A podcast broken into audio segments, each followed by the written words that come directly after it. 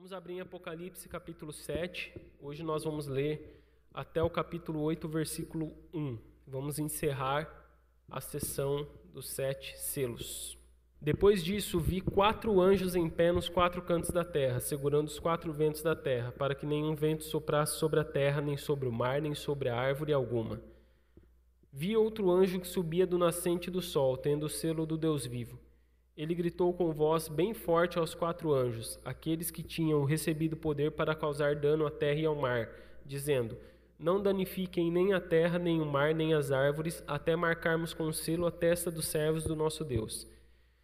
Então ouvi o número dos que foram marcados com selo, eram 144 mil, de todas as tribos dos filhos de Israel.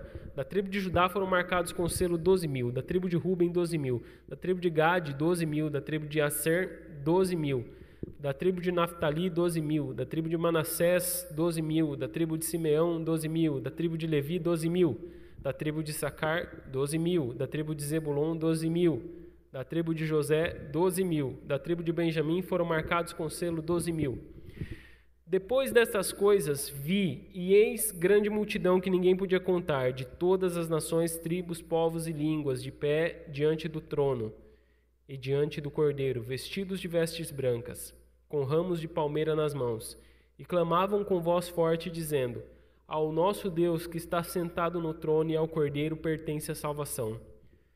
Todos os anjos estavam em pé, rodeado, rodeando o trono os anciãos e os quatro seres viventes diante do trono se prostraram sobre o seu rosto e adoraram a Deus, dizendo: Amém.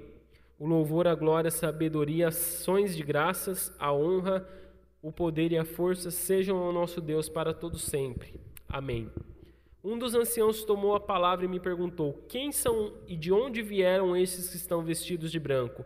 Respondi: O Senhor sabe. Então ele me disse: esses são os que vêm da grande tribulação, que lavaram suas vestes e as alvejaram no sangue do Cordeiro. Por isso, estão diante do trono de Deus e o adoram de dia e de noite no seu santuário.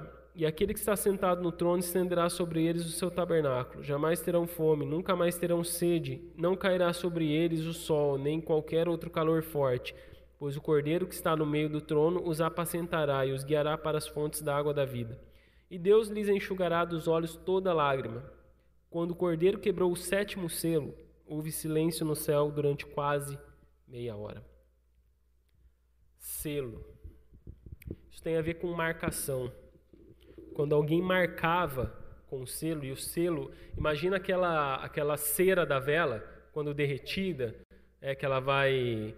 É, ela cai em algum lugar ali e logo ela vai endurecer, né? Naquela época, então, quando as pessoas queriam selar alguma carta, é, como nós vimos o rolo selado, né, o rolo do livro com sete selos aqui, pingavam aquela cera ali com o anel, ia lá e selava. Mas quando se falava em marcação de pessoas, é, significava que aquela pessoa, aquele escravo, aquele servo, aquela serva, pertencia a alguém. E existe uma polêmica muito grande nessa história aqui dos 144 mil. Que ela é mais uma das coisas no Apocalipse que você não encontra um consenso entre os estudiosos sobre quem são esses 144 mil. Mas a gente vai tentar entender isso aqui hoje.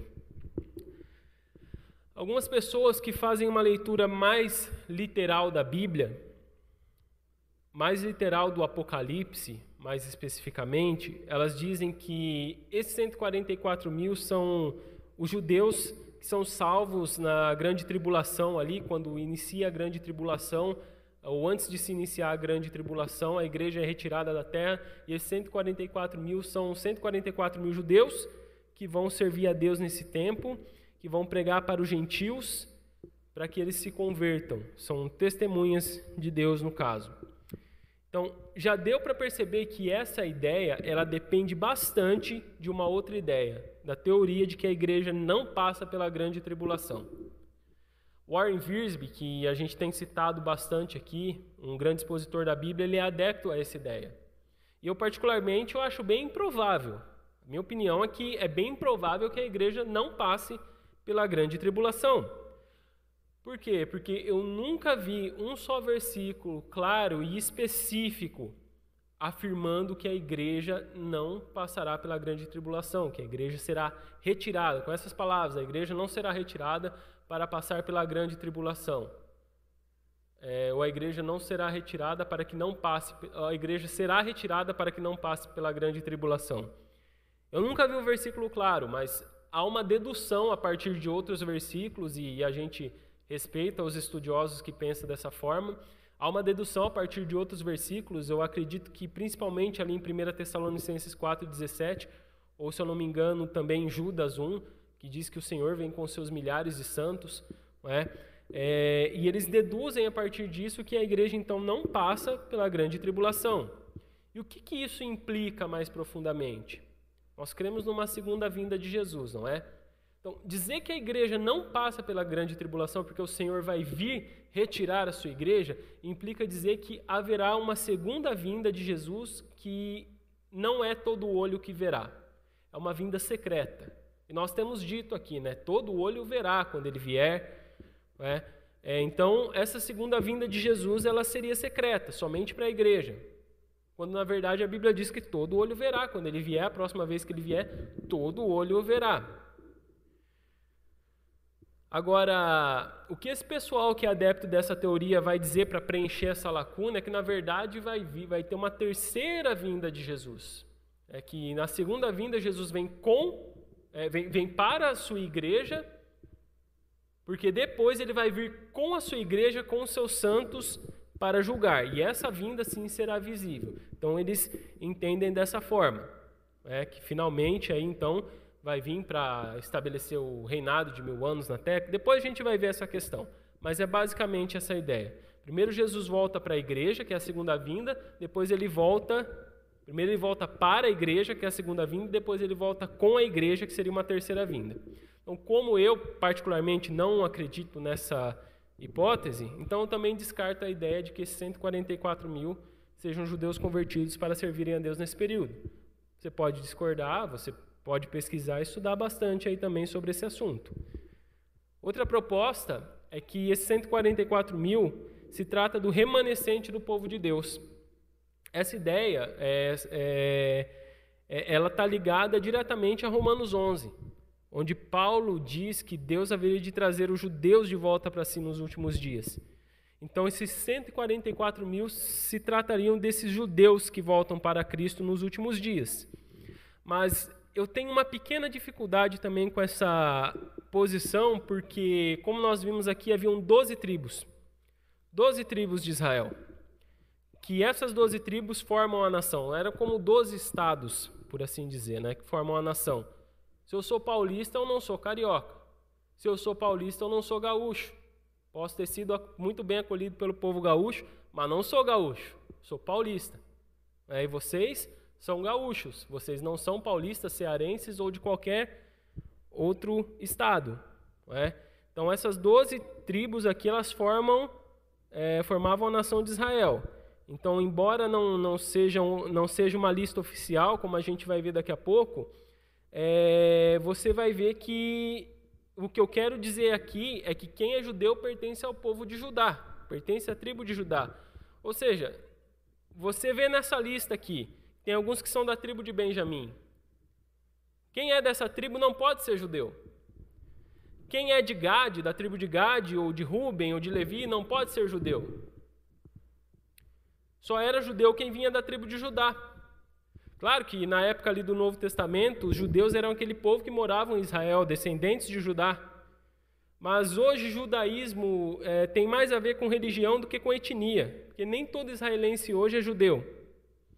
Daí alguém pode argumentar: não, tudo bem, mas Deus conhece quem são os seus, Ele sabe quem são os judeus de etnia e Ele vai salvar essas pessoas, certo? Deus realmente Ele sabe quem é quem.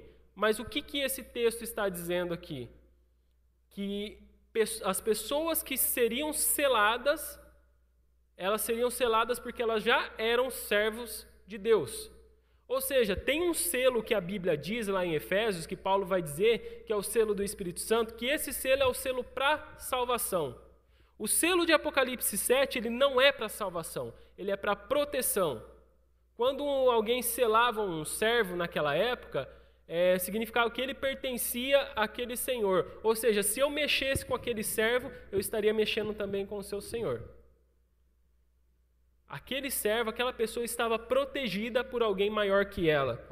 Então, esse é o sentido do selo que, que o Apocalipse está trazendo aqui. Não é um selo para salvação, mas é um selo de pessoas que já são salvas. Outra posição, e é a que eu entendo ser mais coerente, diz que os 144 mil são um símbolo de todo o povo de Deus, selado para serem protegidos durante esse tempo de juízo. Veja como é que começa o texto aqui. Depois disso, vi quatro anjos em pé, nos quatro cantos da terra, segurando os quatro ventos da terra, para que nenhum vento soprasse sobre a terra, nem sobre o mar, nem sobre árvore alguma. Vi outro anjo que subia do nascente do sol, tendo o selo do Deus vivo. Ele gritou com voz bem forte aos quatro anjos, aqueles que tinham recebido poder para causar dano à terra e ao mar, dizendo: Não danifiquem a terra, nem o mar, nem as árvores, até marcarmos com um selo a testa dos servos do nosso Deus seja, imagina só a cena. São quatro anjos bem fortes, bombados. Eles estão segurando o juízo divino dos quatro cantos da terra. Até que aparece um outro anjo e diz com uma voz bem forte para eles: Calma lá. Aguentem firme, segurem firme aí, até que a gente cele os servos de Deus. Depois o juízo pode vir. Inclusive, é bom dizer que o que se pensa sobre o capítulo 6 e o capítulo 7 é que o capítulo 7 não é a continuação do capítulo 6. Então nós não estamos necessariamente lendo em ordem cronológica. Cronologicamente, o capítulo 7 não acontece depois do capítulo 6. Literariamente ele acontece, porque foi a forma que foi colocada aqui. Capítulo 6, capítulo 7. Mas pense num filme, por exemplo. Pense numa cena de um filme. Quando se troca de cena, não necessariamente significa que aquilo cronologicamente, aquela cena cronologicamente, de acordo com a cronologia do filme, com o tempo, a história do filme, não significa que necessariamente uma coisa aconteceu depois da outra. Pode ser que as coisas, as cenas estejam acontecendo paralelamente ou até antes. Ou até antes. Então você lembra como terminou o capítulo 6? Terminou com uma galera lá buscando a morte, dizendo: "O dia da ira de Deus e do Cordeiro chegou. Quem poderá resistir? Depois de uma declaração dessas, você acha que sobra alguma coisa? Inclusive, se a gente. Tem gente que leu o Apocalipse cronologicamente, sim, do. É, todo do, de 1 a 22, tem gente que lê cronologicamente, mas eu entendo dessa forma.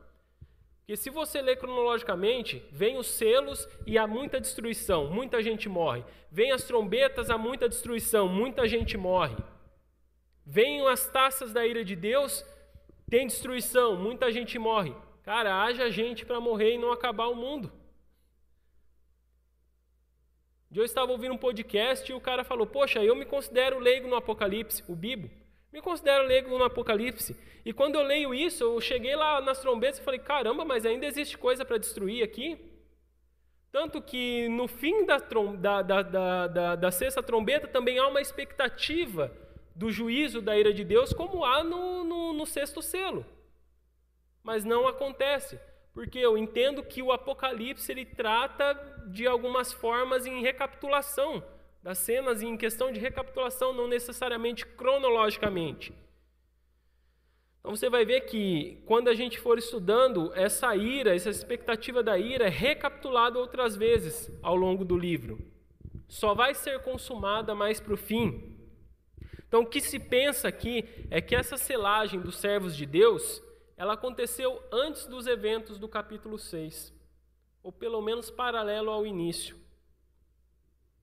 Quando começou a acontecer aqueles juízos que falamos semana passada, os servos de Deus já estavam selados.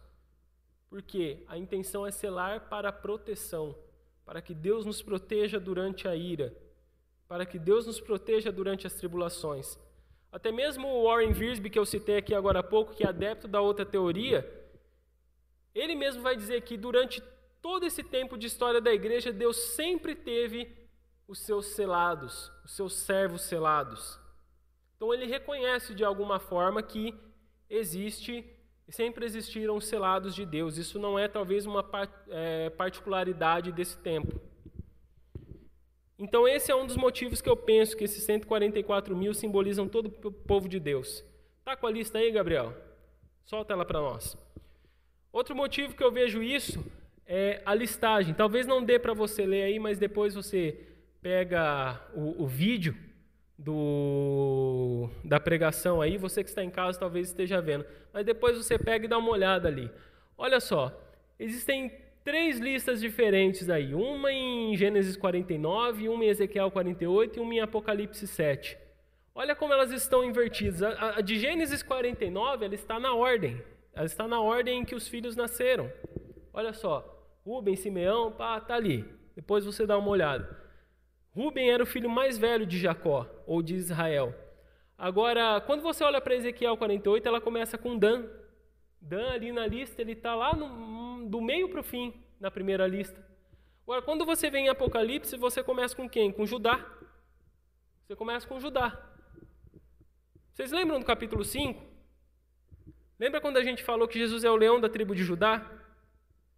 Você lembra que lá está dizendo que ele comprou para si pessoas por meio de seu sangue, que ele formou um povo a partir do seu sacrifício. Olha só onde está Judá, lá no início. E os comentaristas às vezes vão dizer que é, por meio de Judá, Jesus está liderando todo o povo de Deus, todos os servos de Deus. E até quando você vai para outros textos do Novo Testamento, Existe o entendimento de que a igreja se tornou o Israel de Deus. Romanos 2, 28 29 diz: Porque não é judeu quem o é apenas exteriormente, nem é circuncisão a que é somente na carne. Circuncisão era aquela cirurgia que eu falei para vocês que acontecia em todos os homens nascidos em Israel, que é tipo a cirurgia da fimose hoje em dia, mas era uma marca de quem pertencia àquele povo. Porém, judeu é aquele que o é interiormente, circuncisão é a do coração, ou seja, a marca que você precisa ter no seu coração.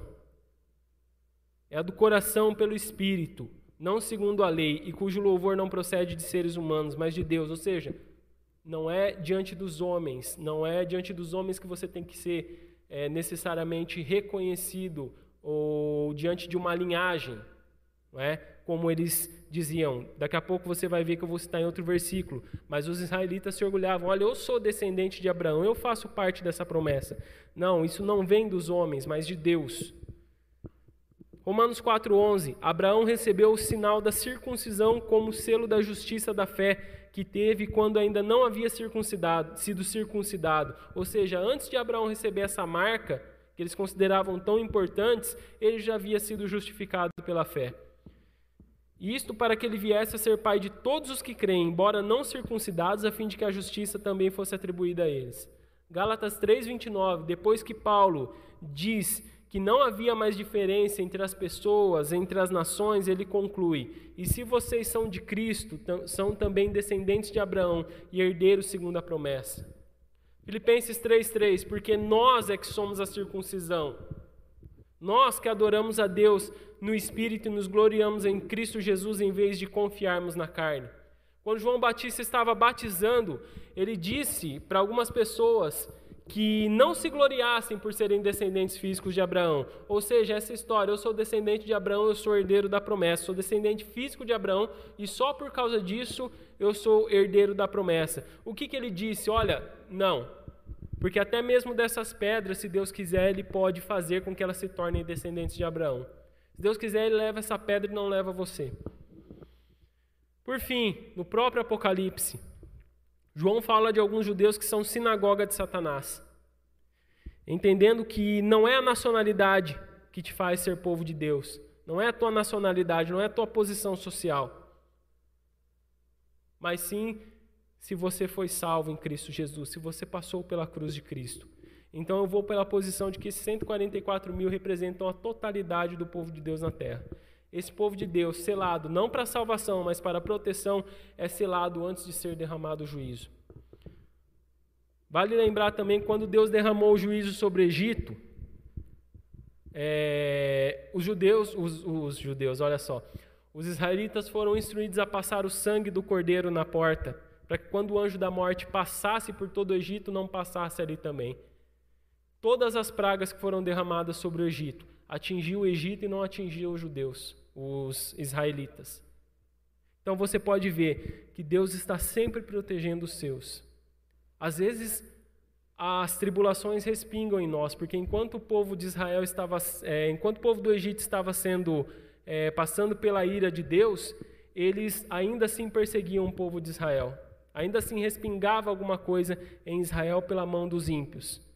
Mas eles estavam protegidos da ira de Deus. Sofriam retaliação dos egípcios, mas estavam protegidos pela ira de Deus. Por fim, a pergunta que é feita no fim do capítulo 6 é respondida aqui no capítulo 7. Quem é capaz de resistir no dia da ira? A resposta é: Deus selou um povo que pode resistir. E embora eles caiam aqui na terra, no céu eles permanecem de pé diante do trono e do cordeiro.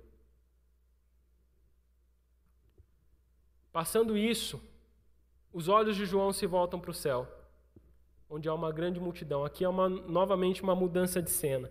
Primeira coisa que ele nota nessa grande multidão, que diferente dos 144 mil, esse povo ninguém podia contar. Esse também era o povo de Deus. 144 mil é o povo de Deus protegido na terra, e a grande multidão é para onde esses 144 mil estão rumando. Hernandes Dias Lopes diz que, do ponto de vista do céu para a terra, Deus sabe exatamente quantos dos seus estão aqui. Os seus estão contados e selados. Mas quando nós olhamos do ponto de vista da terra para o céu e nós vemos o povo de Deus, nós não temos a capacidade de contá-los. Enquanto 144 mil representam o povo de Deus em sua integralidade, a grande multidão representa a magnitude do povo de Deus. Eles representam todo o povo de Deus redimido. Vamos olhar novamente para o capítulo 5. E aliás, você já deve até ter percebido que o capítulo 5, onde mostra o cordeiro como onde mostra o cordeiro como único digno de conduzir os acontecimentos do mundo, esse capítulo ele é extremamente importante para as coisas que a gente tem visto aqui, para as coisas que têm acontecido. Cordeiro foi achado digno de quebrar os selos porque ele entregou sua vida. Com seu sangue, ele comprou para Deus pessoas de todas as nações, tribos, povos e língua. E agora esse povo está sendo apresentado aqui. E esse povo está diante do trono e do cordeiro. Isso mostra para nós onde que a gente vai estar quando essa vida passar. Se você foi redimido pelo Senhor, se você recebeu a obra de Cristo em seu coração, se você creu e se entregou a Cristo Jesus de todo o seu coração, então esse aqui é o seu destino. O seu destino é fazer parte dessa grande e incontável multidão. representam todo o povo de Deus redimido, mas também representam todo o povo de Deus vencedor. Como é que você vence? Você vence na ausência de lutas? Como é que você tem a oportunidade de sair vitorioso de alguma situação? É quando tudo está em paz? É aquela velha história. Os barcos podem se sentir seguros no porto, no cais, mas não foi para isso que eles foram feitos. E isso aqui é fantástico, e depois de um breve tempo contemplando toda essa galera, um dos anciãos chama a atenção de João: Ô cara, ô rapaz, quem que é essa galera toda aí? De onde é que eles vieram? Dá para perceber que já não tem mais a terceira parte daquela pergunta, daquela famosa pergunta. Aqui a gente percebe isso também, aquela pergunta filosófica: quem é você? De onde você veio? Para onde você vai? Percebe que o ancião só pergunta aqui para João: quem são esses e de onde eles vieram? Porque não tem mais para onde eles ir, porque eles já chegaram no seu destino final.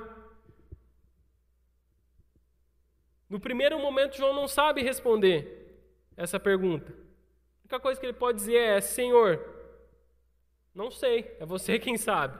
Você que está aqui é mais tempo que eu, é você que deve saber. Qual é a resposta do ancião? Esses são os que vieram da grande tribulação que lavaram suas vestes e as alvejaram no sangue do Cordeiro. Essa galera é quem? Essa galera venceu na vida. Essa galera são os vencedores da vida. Nós ainda não vencemos, mas eles venceram, estão diante de Deus, passaram pela grande tribulação, estão diante do trono de Deus e do Cordeiro. Muita coisa é falada, muita coisa é especulada a respeito da grande tribulação.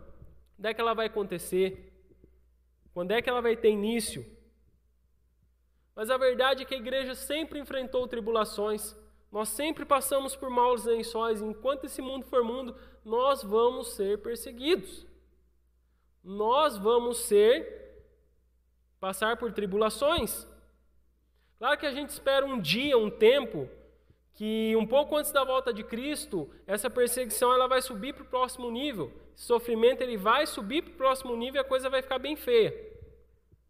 Pelo menos é o que a gente espera, né? Que aconteça um dia.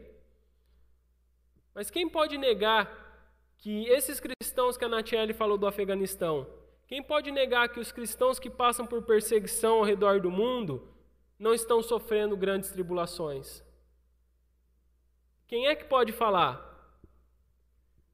Quem é que pode negar a dor dos primeiros cristãos que leram o Apocalipse? Quem pode dizer que tudo que Paulo e os outros apóstolos passaram não foram também grandes tribulações? Paulo chega a dizer que enfrentou bestas feras em Éfeso. Olha para as próprias palavras do apóstolo Paulo aos Coríntios. São ministros de Cristo, falando sobre alguns é, falsos apóstolos. Eles são ministros de Cristo. Estou falando como se estivesse fora de mim. Afirmo que eu sou ainda mais, em trabalhos muito mais, em prisões muito mais, ou seja, fui preso muito mais do que esses caras que estão se passando por apóstolos. Em açoite sem medida, em perigo de morte muitas vezes. Cinco vezes recebi dos judeus quarenta açoites menos um. Três vezes fui açoitado com varas, uma vez fui apedrejado. Três vezes naufraguei, fiquei uma noite e um dia boiando em alto mar.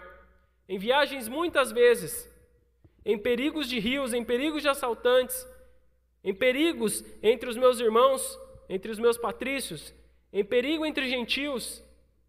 Sofri perigo na cidade, no deserto, no mar, entre falsos irmãos, em trabalhos e fadigas, em vigílias, muitas vezes, em fome, sede, jejuns, muitas vezes, em frio e nudez.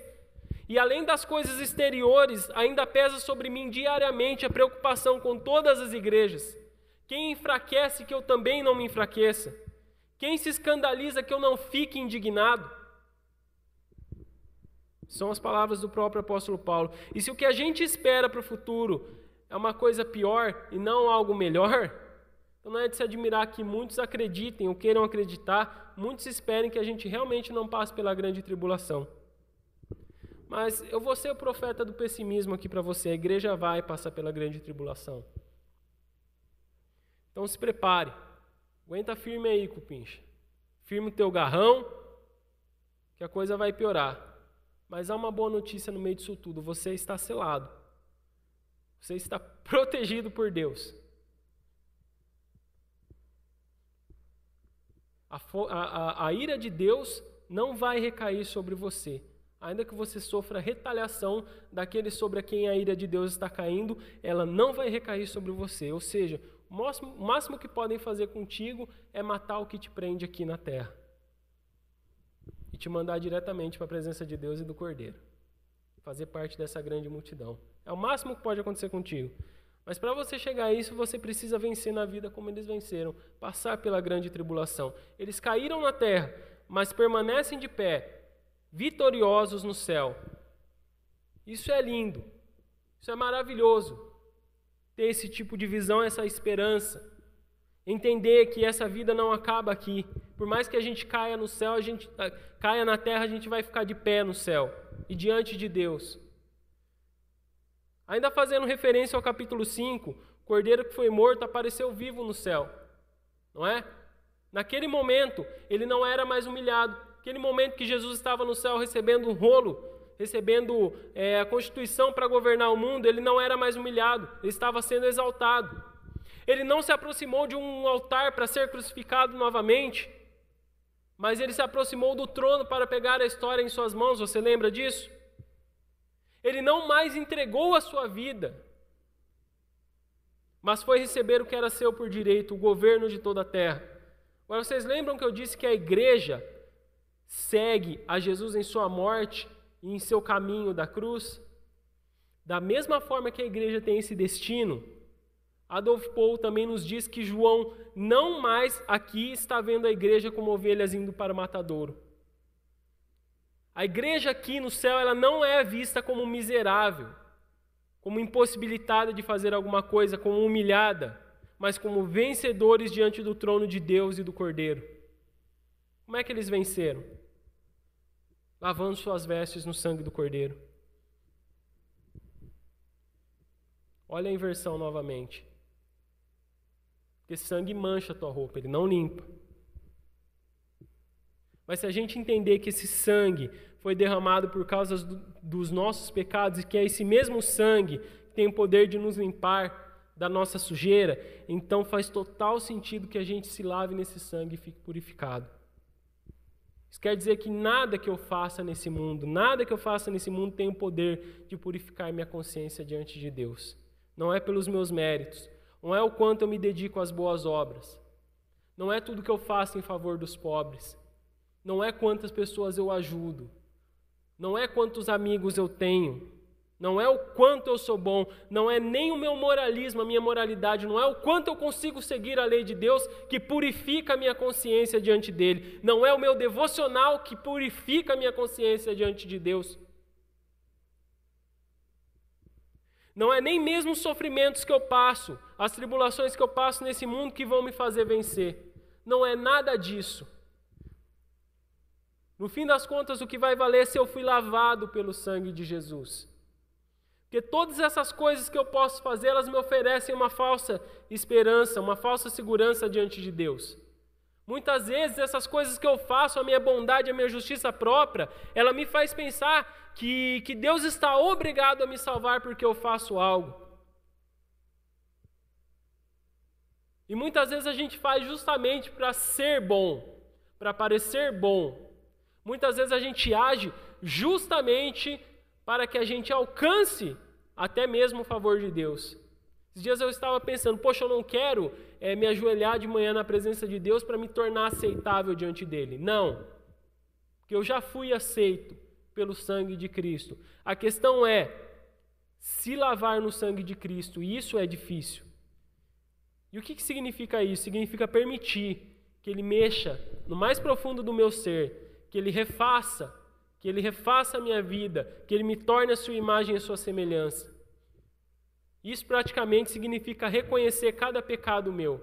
Na prática, significa reconhecer, deixar que Ele sonde os meus pecados, a minha sujeira e que Ele me limpe. Assim eu me apresento com minhas vestes purificadas, com o meu ser purificado diante dele.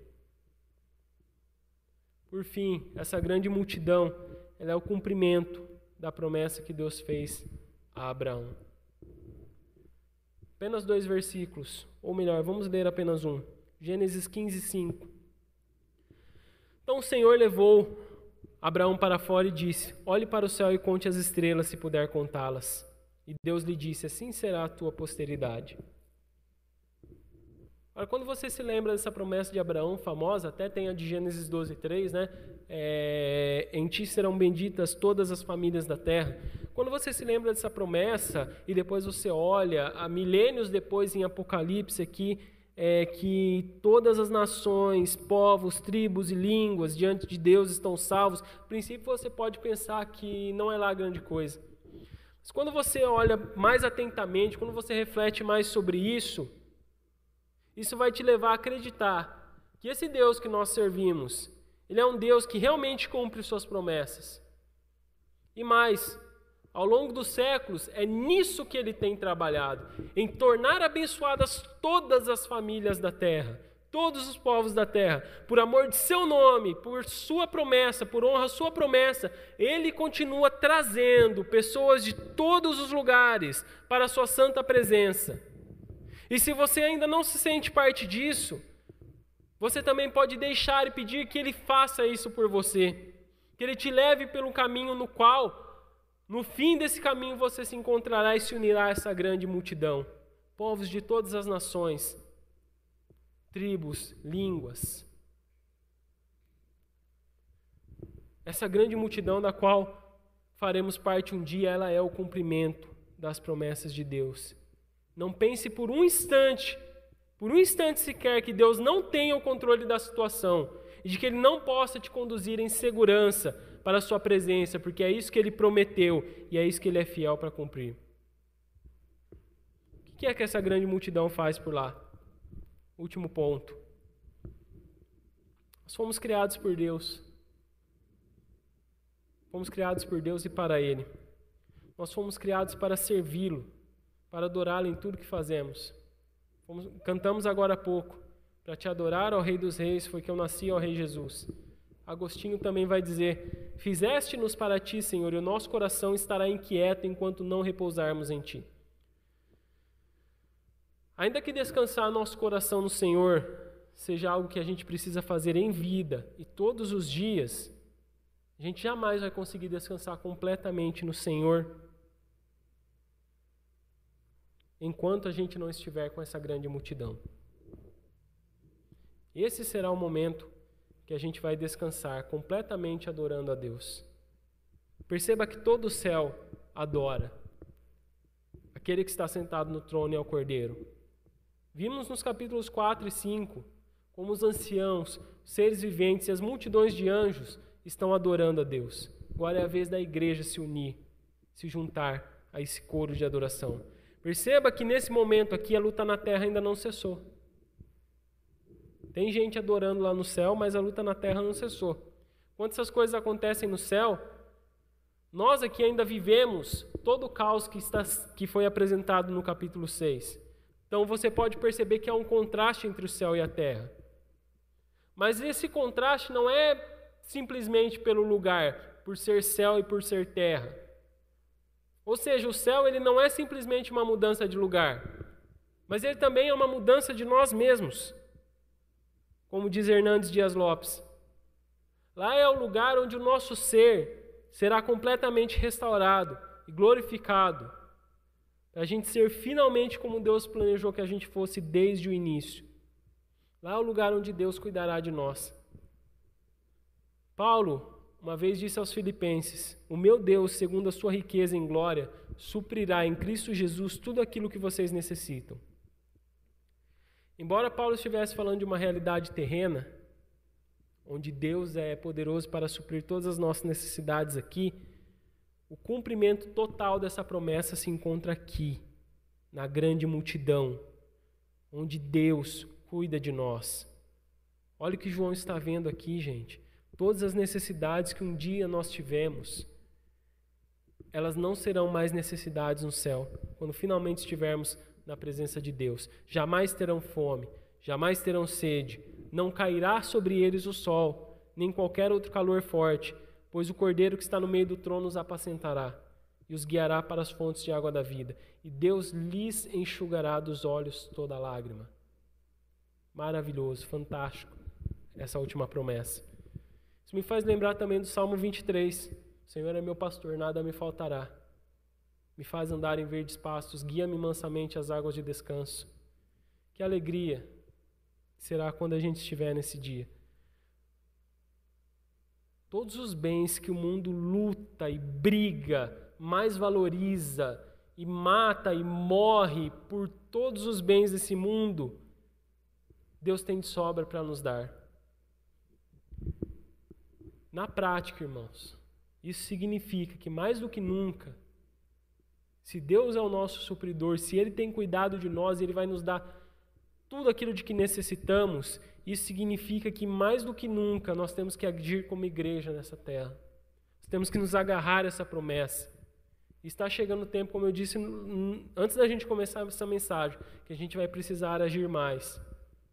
Porque nós estamos caminhando pela fé, e se nós estamos caminhando por fé para um lugar onde não teremos nunca mais falta de nada, então que a gente possa trazer um pouco dessa paz aqui na terra. Enquanto a gente estiver por aqui, que a gente possa trazer essa paz, essa esperança, que a gente possa apontar esse caminho para outros e trazê-los para andar com a gente. Sabendo que tudo vem de Deus, tudo que temos vem de Deus, que o nosso coração esteja aberto para compartilhar aquilo que a gente tem com o outro, com aqueles que nada têm, E que compartilhando a gente leve esperança, a esperança dessa mensagem de que um dia aqueles que passam fome aqui, Deus suprirá todas as necessidades básicas que eles precisam daqui. Que a gente possa levar, que a gente possa levar essa esperança, que os mais necessitados, que os pobres desse mundo saibam por nossa boca e pelas nossas mãos que Deus pode guiar eles para esse momento e ser o supremo pastor deles. Precisamos nos engajar mais em favor dos pobres dispor tudo daquilo que, de tudo aquilo que temos, para que eles possam ver a bondade de Deus. Isso não é, a gente não pode gritar contra os grandes para cuidar dos pobres se a gente não tem feito nada. Torno a repetir: o que você tem feito pelo Ministério de Ação Social dessa igreja? Ah, mas é tão pouco que eu tenho. Meu Deus suprirá as necessidades de vocês em Cristo Jesus. Participe, se engaje nessa obra. Vamos criar estratégias para alcançar, para levar comidas àquele, comida àqueles que não têm. Para que eles possam ver a bondade de Deus, para que eles possam realmente crer nessa esperança de que haverá um dia que o próprio Deus sustentará eles. Irmãos, essa palavra ela tem poder. Estamos no nosso primeiro sábado do mês de setembro, não é? mês em que se combate suicídio. Estamos pregando aqui que Deus enxugará todas as lágrimas. Todas as lágrimas dos teus olhos serão enxugadas. Você que está aí me ouvindo, se você tem algum problema de depressão, saiba, Deus vai enxugar todas as lágrimas dos teus olhos. Derrame-se na presença dEle. Embora isso vai acontecer por completo somente quando nos unirmos a essa grande multidão, não pense por um segundo que Ele não quer te consolar e enxugar suas lágrimas enquanto você está aqui. Lá realmente vai ser um momento que elas nem existirão mais. Mas escute aqui, você não precisa mais sofrer. Porque você tem um Deus que te amou, que se entregou por você, para que você pudesse viver. Não perca a tua esperança, não perca teu desejo de viver, não perca a tua alegria. Não perca a tua vontade, o teu ânimo, porque a vida eterna te aguarda. Jesus tem um plano para você. Deixa Ele te mostrar do que Ele é capaz. Ele vai enxugar todas as lágrimas dos teus olhos. Ele vai te encher com uma alegria e com uma paz que excede todo entendimento. Se entregue na presença de Jesus. Vamos colocar de pé. Você tem feito parte disso? Grandes promessas nós temos da parte de Deus: proteção, sustento, alegria. Tudo que nós precisamos para viver. Você tem feito parte disso? Somos parte desse povo. Os tempos têm ficado difíceis, mas com esse Deus a gente tem alegria. Com esse Deus a gente tem segurança. Senhor Jesus, muito obrigado pelas tuas promessas, porque elas são grandiosas elas nos sustentam, elas nos guardam, elas nos fazem ter esperança de que um dia estaremos em Sua presença e de que nesse dia seremos completos, seremos completamente restaurados e completos em Ti.